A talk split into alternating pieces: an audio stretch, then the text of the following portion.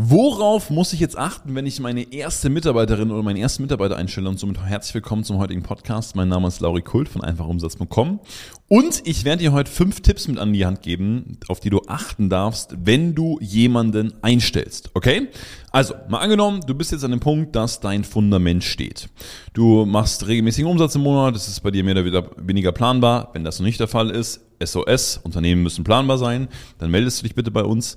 Also es ist planbar und du sagst, Mensch, jetzt möchte ich wachsen, jetzt möchte ich mal Richtung Skalierung gehen und mir einen Mitarbeiter einstellen. So, und beim ersten Mitarbeiter, gerade beim ersten Mitarbeiter oder bei der ersten Mitarbeiterin, gibt es ein paar Dinge zu beachten ähm, und diese Tipps sind heute bestimmt nicht vollständig. Ich möchte aber mal einen ganz groben Überblick geben, ähm, welche Dinge du tun solltest und welche Dinge du auch schleunigst nicht tun solltest. Okay, das allererste ist mal, dass du den ersten Mitarbeiter nicht nach seinem Skills oder ihren Skills, nicht nach Qualifikationen und ganz bestimmt auch nicht nach ähm, fachlichem Background oder Erfahrung oder sonst irgendwas auswählst. Die erste Mitarbeiterin, der erste Mitarbeiter wird immer nach Passion ausgewählt. Warum ist das so? Schau mal, du als Coach oder Beraterin oder Dienstleisterin ähm, machst da etwas, von dem du total überzeugt bist. Aber du hast keine Strukturen, du hast keine Arbeitgebermarke.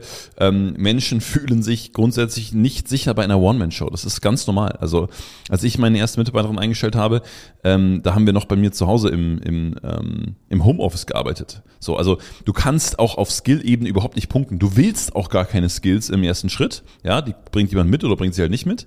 Aber was du willst und was dein oberster Fokus ist, ist Passion. Du willst jemand haben, der sagt, Mensch, das, was du tust, daran glaube ich auch. Das möchte ich auch machen. Ich möchte aber unterstützen. Ich möchte dabei helfen, weil ich die Mission, auf der du bist, super, super gut finde. So. Und das vielleicht schon in Klammern der nächste Punkt. Du wirst halt auch jemanden finden oder du, du tust dich viel vielleicht jemanden zu finden, der dich kennt und oder der weiß, was du tust und davon überzeugt ist. Okay? Es bringt es also nichts, beim ersten Mitarbeiter direkt riesen Stellenausschreibungen zu schalten und das auch einfach mal auf anonym in irgendeiner Form zu setzen, wie Plattformen wie Join oder ähnliches. Das macht dann bei den nächsten Mitarbeitern mehr Sinn. Aber gerade beim ersten Mitarbeiter rekrutiere ihn oder sie unbedingt aus seinem Umfeld. Das kann ein Kunde von dir sein, eine Kundin, ein Freund, ein Bekannter von einer Kundin oder Kunden. Das kann auch sein, dass es jemand ist, der dich schon länger kennt, der dich schon länger begleitet. Aber wichtig ist, Passion ist immer Number One und das geht definitiv über das Skillset, was derjenige mitbringt. Warum? Du entwickelst dich als Unternehmerin, als Unternehmer, dein Unternehmen entwickelt sich, also darf sich auch ähm, deine Mitarbeiterin, dein Mitarbeiter drumherum entwickeln. Okay, zweitens. Und das ist ein Satz, der mich sehr geprägt hat und ich glaube, wenn mich nicht alles täuscht, kommt der Satz von Jürgen Klopp. Jürgen Klopp hat gesagt zu seinen Spielern, ich bin euer Freund, aber nicht euer bester Freund. Und das passt als Führungsphilosophie am Anfang sehr, sehr gut. Weil was viele am Anfang verwechseln ist, dass sie, weil sie selber noch sehr, sehr unsicher sind, auch mit dem Mitarbeiter so umgehen und probieren, dass die Beziehung möglichst gut untereinander ist. Oder genau das Gegenteil, äh, wenn man eben noch gar keine Führungserfahrung hat, dass man den Mitarbeiter eher so als Adjutanten oder als Werkzeug sieht ähm, und irgendwie sagt, ja, mach mal mein ganzes Zeug. Geht natürlich auch nicht, sondern Freundschaft ja, beste Freundschaft? Nein, auf gar keinen Fall. Äh, deine Mitarbeiter äh, schlafen nicht bei dir zu Hause. Ähm, deine Mitarbeiter, ähm, mit denen musst du jetzt auch nicht äh, die Wochenenden verbringen oder sonst irgendwas. Natürlich darfst du ähm, sehr nah an ihnen dran sein. Natürlich darfst du sie auch entwickeln und natürlich entsteht auch eine Beziehung über die Zeit und das ist auch gut so. Aber wie gesagt, es darf immer in letzter Instanz ein gewisser Gap zwischen deinen besten Freunden, zwischen deiner Family und deinen Mitarbeitern sein, was einfach wichtig ist, um dann auch letztendlich ähm, deinen Mitarbeiter zum Erfolg zu führen und ihn oder sie zu fördern und natürlich auch zu fordern. Okay. Punkt Nummer drei, auch noch wichtig. Es ist ein Mitarbeiter und kein Geschäftspartner. Das ist das, was die meisten verwechseln. Es ist dann so, oh, ich habe eine neue Idee, oh, ich habe eine Idee, ich bespreche es mal mit meinem Mitarbeiter. Und da werden die, die schon Mitarbeiter hatten und jetzt vielleicht auch schon bei vier, fünf, sechs sind, ähm, das, das auch bestätigen.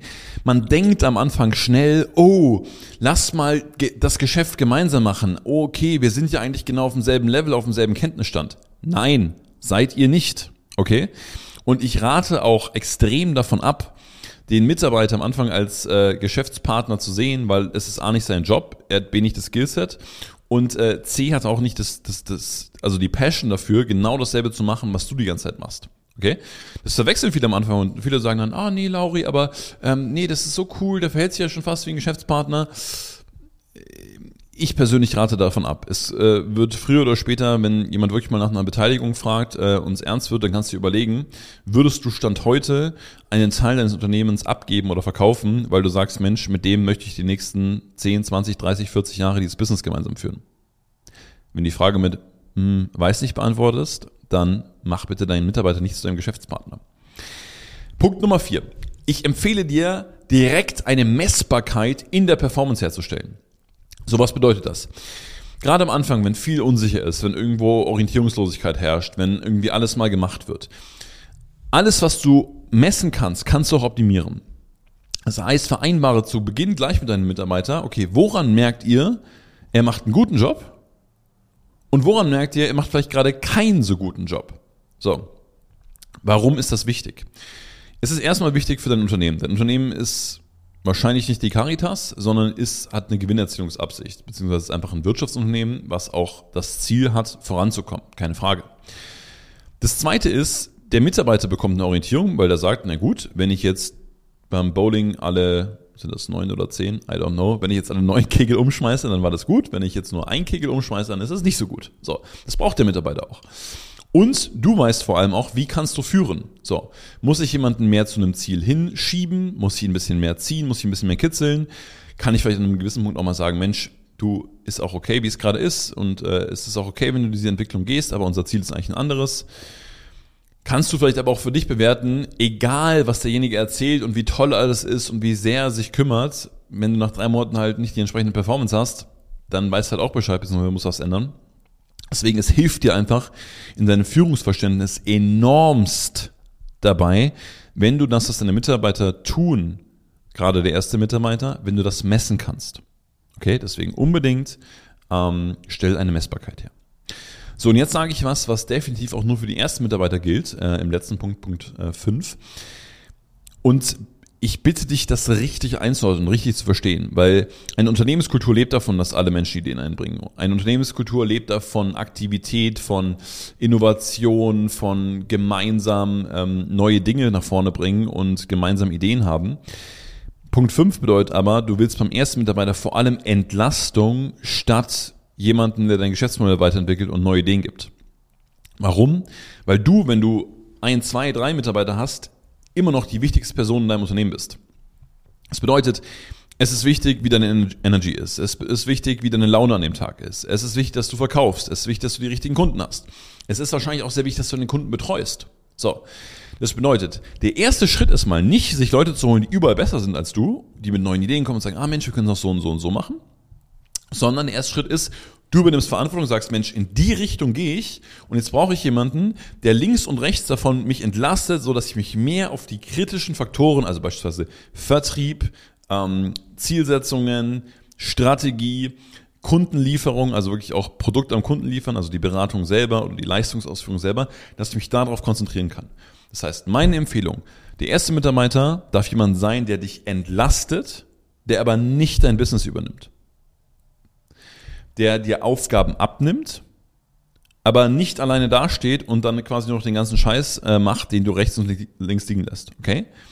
Sondern du führst den und du sagst ganz genau, was ist zu tun. Du erklärst es natürlich auch, du machst das auch mit demjenigen. Ne, das ist auch manchmal ein Fehler. Leute sagen dann, oh, hier ist meine Buchhaltung, mach mal. Das funktioniert nicht. So, man muss Leute schon auch anlernen, keine Frage. Aber wichtiger Punkt, dein Ziel ist Entlastung und nicht jemand reinzuholen, der ultra innovativ ist, besser als du, ist, als du neue Ideen reinbringen will. Das kannst du bei den nächsten Mitarbeitern super gerne machen, ist auch wichtig für eine Company. Aber am Anfang beim ersten Mitarbeiter achte einfach drauf, dass du jemanden findest, der dich entlastet und es ist meistens logischerweise im Admin-Bereich. So, ich bin davon überzeugt, die Folge konnte dir wieder super weiterhelfen. Wenn du möchtest, und jemanden kennst, der vielleicht gerade dasteht und sagt, Mensch, ich überlege, einen Mitarbeiter einzustellen, leite dem super gerne diese Folge weiter. Das würde mich total freuen, weil genau dafür ist ja da, äh, dass wir andere Menschen damit unterstützen können. Ähm, wenn dir die Folge gefallen hat, lass auch super gerne eine kleine Bewertung da beispielsweise auf Apple Podcast. Ansonsten, äh, falls du den Umsatzplan noch nicht hast, bestellen dir super gerne. Und ähm, wenn du Lust hast, über dein Business zu quatschen und da die nächsten Schritte zu gehen, ähm, dann melde dich super gerne bei uns. Wir arbeiten immer individuell. Warum? Weil jeder Mensch einzigartig ist. In diesem Sinne, Danke, dass du dabei warst und bis zum nächsten Mal.